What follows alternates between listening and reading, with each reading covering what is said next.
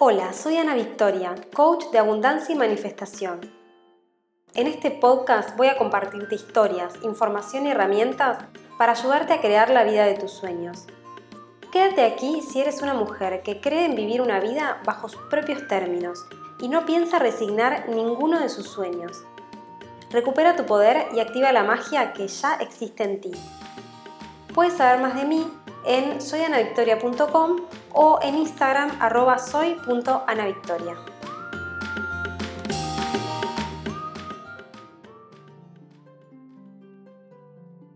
Hola hermosa, ¿cómo estás? Espero que muy muy bien. Te doy la bienvenida nuevamente a Activa tu magia. Me encanta estar compartiendo acá contigo. Te cuento que hoy me encuentro en Costa Rica, en una ciudad pequeña en las playas del Pacífico que se llama Samara y que es realmente hermosa. Este destino estaba hace un buen rato en mi tablero de visión y hoy es una realidad, así que lo estoy aprovechando un montón y sobre todo muy agradecida de sentir que estoy parada en lo que alguna vez fue solamente una visión un sueño por allá lejano y hoy realmente está pasando. Y que no es solamente estar acá, sino también la posibilidad de tener un trabajo que me lo puedo llevar a donde voy y que me permite vivir la vida que quiero. Eso para mí hace unos años era solamente un sueño. Y la forma en la que lo manifesté es básicamente usando las herramientas que te comparto acá, que te comparto en el Instagram cada día. Y espero que vos también, con ayuda de toda esta información que te comparto en este podcast, comiences de a poco a manifestar cada uno de tus sueños. Y cuando así sea, porfa, te pido que me escribas y que me cuentes, porque me encanta conocer sus historias, saber cuándo aplican las herramientas que enseño y, por supuesto, cuando manifiestan cada pequeño pasito de su visión. En el día de hoy quiero hablarte de un temazo que me lo pidieron hace un tiempo ya y tarde pero seguro, hoy lo voy a abordar, y es esto del síndrome del impostor. Que bueno, en principio, por si nunca escuchaste este término, te voy a contar qué es. Y básicamente te cuento que es cuando una persona siente que no se encuentra a la altura de cierta circunstancia que le toca vivir. Es cuando nos preguntamos, ¿quién soy yo para hacer esto? Es cuando dudo de mis capacidades, para poder hacer algo, para responder a determinada circunstancia. Puede ser, por ejemplo, no sé, que tengo mi emprendimiento, me está empezando a ir muy bien, hay personas que me consultan y de repente empiezo a sentir que en realidad yo no soy tan buena. Que la gente va a pensar que soy una farsante, que en verdad no estoy tan, tan preparada para hacerlo. A veces también pasa, por ejemplo, cuando de repente en mi vida empiezo a manifestar posibilidades que antes no tenía. Por ejemplo, ir a comer a ese restaurante que antes consideraba muy caro, darme cierto tipo de lujos que antes no podía, comprarme cierto tipo de ropa o accesorios. En estos casos también puede aparecer el síndrome del impostor. Puedo entrar al restaurante sintiéndome una completa farsa. ¿Quién soy yo para codearme con toda esta gente? Yo te cuento que sentí muy patente este síndrome del impostor hace más o menos unos 7 años mi carrera profesional había despegado bastante, me estaba comenzando a ir bastante bien. Yo trabajaba independiente, involucrada en unos cuantos proyectos y debido a mis habilidades comencé a ser reconocida por lo que hacía. Y por esta razón comencé a ser invitada a eventos en diferentes partes del mundo. Si me conoces un poco de escuchar este podcast por un tiempo, podrás entender que esto para mí era básicamente mi sueño cumplido. O sea, me pagaban por ir a eventos con profesionales súper reconocidos de todo el mundo, con personas que me inspiraban un montón, donde podía aprender muchísimo y conectar con gente que realmente admiraba. Fui invitada a eventos en Suiza, en Israel, en Brasil, en Costa Rica, en Kazajistán, en Nueva York, en Panamá. En todos ellos me hospedaba en hoteles súper lindos, comía como una reina y sobre todo vivía experiencias que ni en más grandes sueños me podría haber imaginado. Pero adivina qué pasó. Hubo un momento en que pensé a sentir que yo era una farsa. ¿Quién soy yo para estar viviendo esta vida tan espectacular? Me comparaba con las personas que conocía en cada evento y yo sentía que no era ni la mitad inteligente ni talentosa como los demás. Mis proyectos no eran tan exitosos, mi currículum no era tan maravilloso y yo no había estudiado en una super universidad, ni había salido entre las mujeres más exitosas de Forbes, ni nada de todo eso. Yo me veía como una mujer normal lo que sí extremadamente inquieta y buscadora, que había llegado al lugar correcto en el momento correcto y que simplemente había tenido mucha suerte. Pero en el fondo, yo no me merecía todo eso. Y como podrás imaginar, no tardé en auto boicotearme con mis propias creencias limitantes y tirar por la borda esta super vida que me había armado. Pero en fin, creo que esta experiencia grafica un poco lo que significa para mí el síndrome del impostor y las cosas que podemos llegar a crear cuando no lo trabajamos y no lo abordamos. Hay que entender que cuando sentimos el síndrome del impostor, de fondo hay una sensación como de miedo. ¿Miedo a qué? Bueno, a que el otro se dé cuenta de que en realidad no estoy tan preparada o que no soy tan buena como yo debería ser. Es decir, que soy una impostora, una completa farsa. Porque en realidad esto muchas veces pasa incluso cuando tenemos la validación de afuera. Y por esto es que nos sentimos unas impostoras, porque el afuera valida nuestro puesto y por lo tanto tiene cierta expectativa sobre nosotras. Y nuestro enemigo interno, en ese momento que ya hemos conseguido la validación externa que tan difícil es de conseguir, es que nos empieza a preguntar, pero, ¿y vos quién sos para hacer esto? Si no tenés tanta experiencia, si no estás tan formada, si en verdad no sos tan buena como fulanito, como menganito. Ojo porque la gente se va a dar cuenta, ¿eh? Y si la gente se da cuenta, vas a caer en ridículo, vas a pasar vergüenza, etcétera, etcétera, etcétera. Bueno, más o menos así es como aparece la conversación interna cuando caemos en el síndrome del impostor.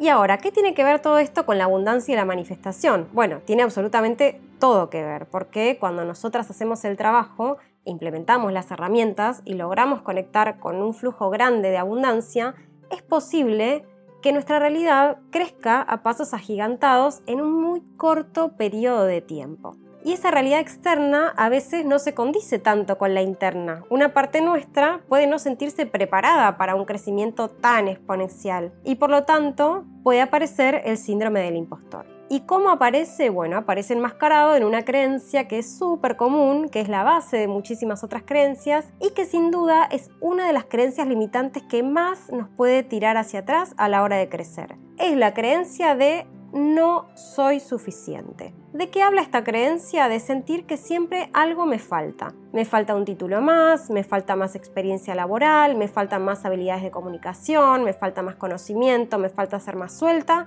o más segura o lo que sea. Esta sensación de que algo me falta es una creencia muy común que la trabajo muchísimo con mis clientas y conmigo también y que además está conectada directamente con la escasez. ¿Por qué? Porque cuando estamos conectadas con la escasez, siempre hay un sentimiento de falta. No importa qué esté sucediendo afuera, siempre mi foco va a estar en lo que me falta. Y por lo tanto, desde ese lugar va a ser imposible conectarme con la abundancia. Es por esto que es tan importante trabajar el síndrome del impostor si queremos crecer en cualquier ámbito de nuestra vida. Y por otro lado, porque cuando sentimos el síndrome del impostor, lo que tendemos a hacer es a querer ponernos a la altura todo el tiempo. Y para esto entonces lo que hacemos es trabajar de más, dar de más, sacrificarnos, cansarnos y adivina qué. Aunque hagamos todo eso, igualmente vamos a seguir sintiendo que no es suficiente, porque el síndrome del impostor no tiene nada que ver con las circunstancias externas, es algo que sucede en nuestro interior. Y por eso, desde ahí es que lo tenemos que abordar. ¿Y cómo lo hacemos? Bueno, te voy a contar acá algunos tips que puedes implementar cuando te sientas así para que puedas lidiar con esta emoción y que no sea un obstáculo en tu expansión hacia tus sueños más grandes.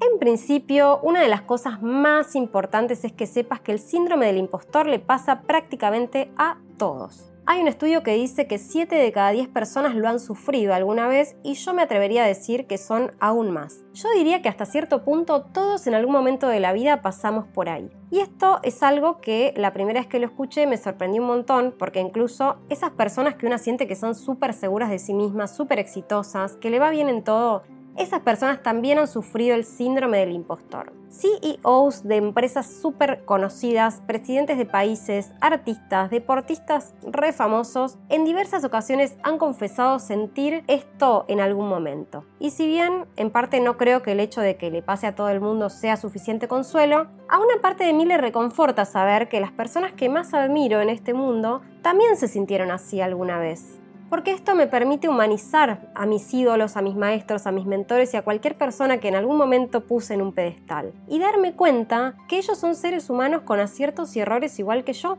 y que todos somos seres en el camino de la evolución y el aprendizaje y por lo tanto no tenemos que saberlo todo, no tenemos que ser perfectos, nos podemos equivocar y eso está bien. Y esto me lleva al siguiente punto y es tener la certeza de que la vida nos pone en lugares para los que estamos preparadas. Si me toca enfrentar determinada situación, entonces es porque tengo las herramientas para eso. Si me ascendieron a un puesto importante o si alguien me adjudicó determinada tarea, o si me contrataron para tal o cual cosa es porque soy capaz de enfrentar ese reto, porque estoy lista.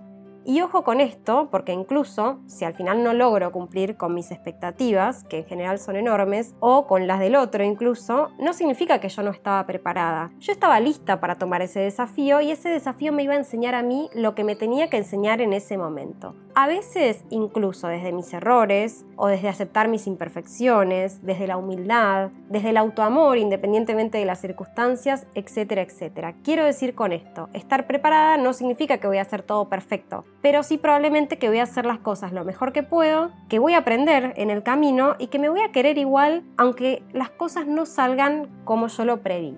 Y esto me lleva al siguiente punto, que es decirte que esto de no ser suficiente para algo en realidad no existe. Todas nacimos completas, no nos falta absolutamente nada, somos suficientes por el hecho de existir.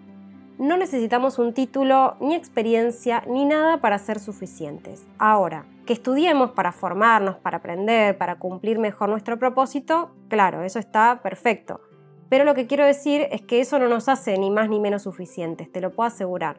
Y aquí hay algo que siempre comparto de una coach que seguí por muchos años, de hecho me enteré que hoy es su cumpleaños, que ella trabaja exactamente con esta frase, soy suficiente. Y le hacía escribir a sus consultantes esta frase por toda la casa, en las paredes, en la heladera, en el espejo del baño, literalmente en todos lados. Y leyendo esta frase, cada día sus pacientes se iban con, de alguna manera reprogramando. Y usando solamente esta frase, esta mujer logró sacar a personas de situaciones de depresión, de falta de valoración, de estancamiento, etcétera, etcétera. Porque como yo te decía antes, esto de no ser suficiente es una creencia de base que compartimos como colectividad.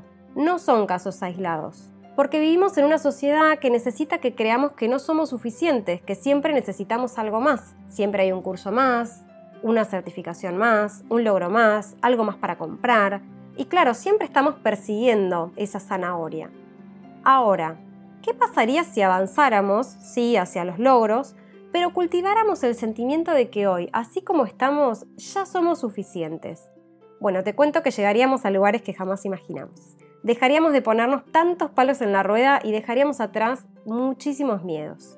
Así que te invito a que cuando termine este audio agarres unos cuantos post-its y los pegues en todos lados con la frase soy suficiente, porque realmente esta acción tan sencilla puede ser un gran cambio en este juego. Y te voy a compartir dos ejercicios más antes de terminar que pueden sumar con este trabajo de derribar el síndrome del impostor.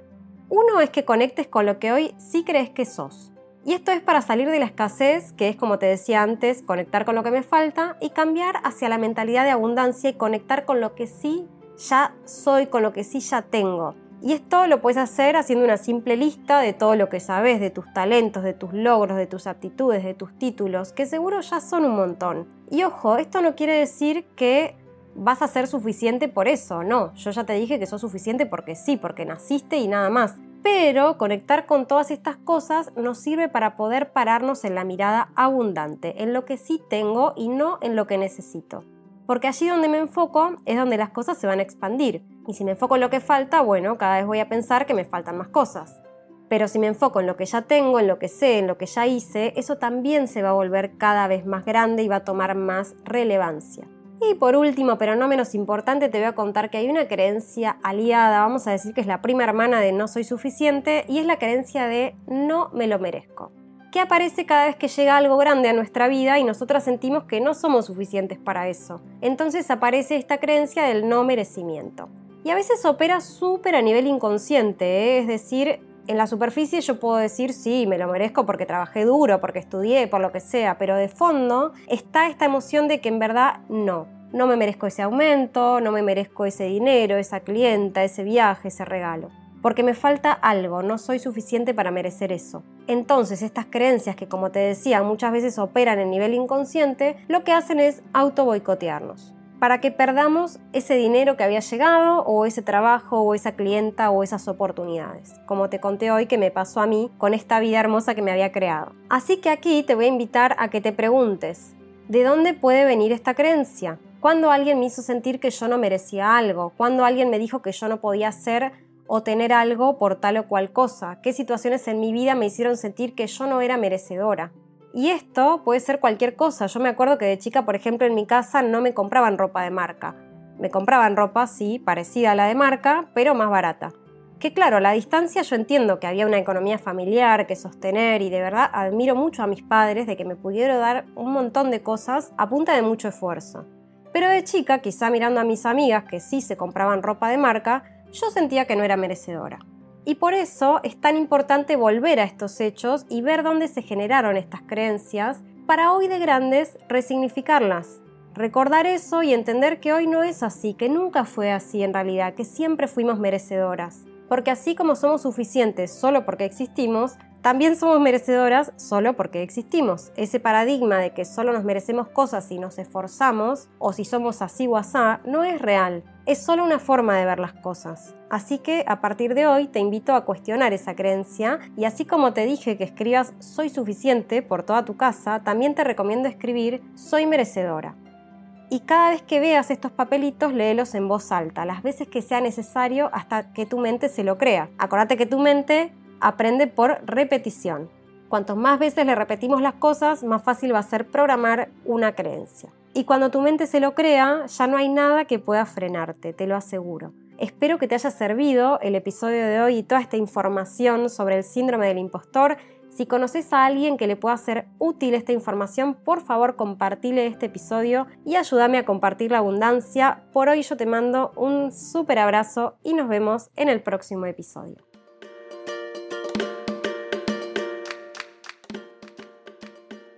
Gracias por acompañarme en este episodio de Activa tu Magia.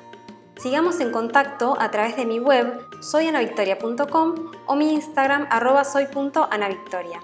Te espero en el próximo episodio.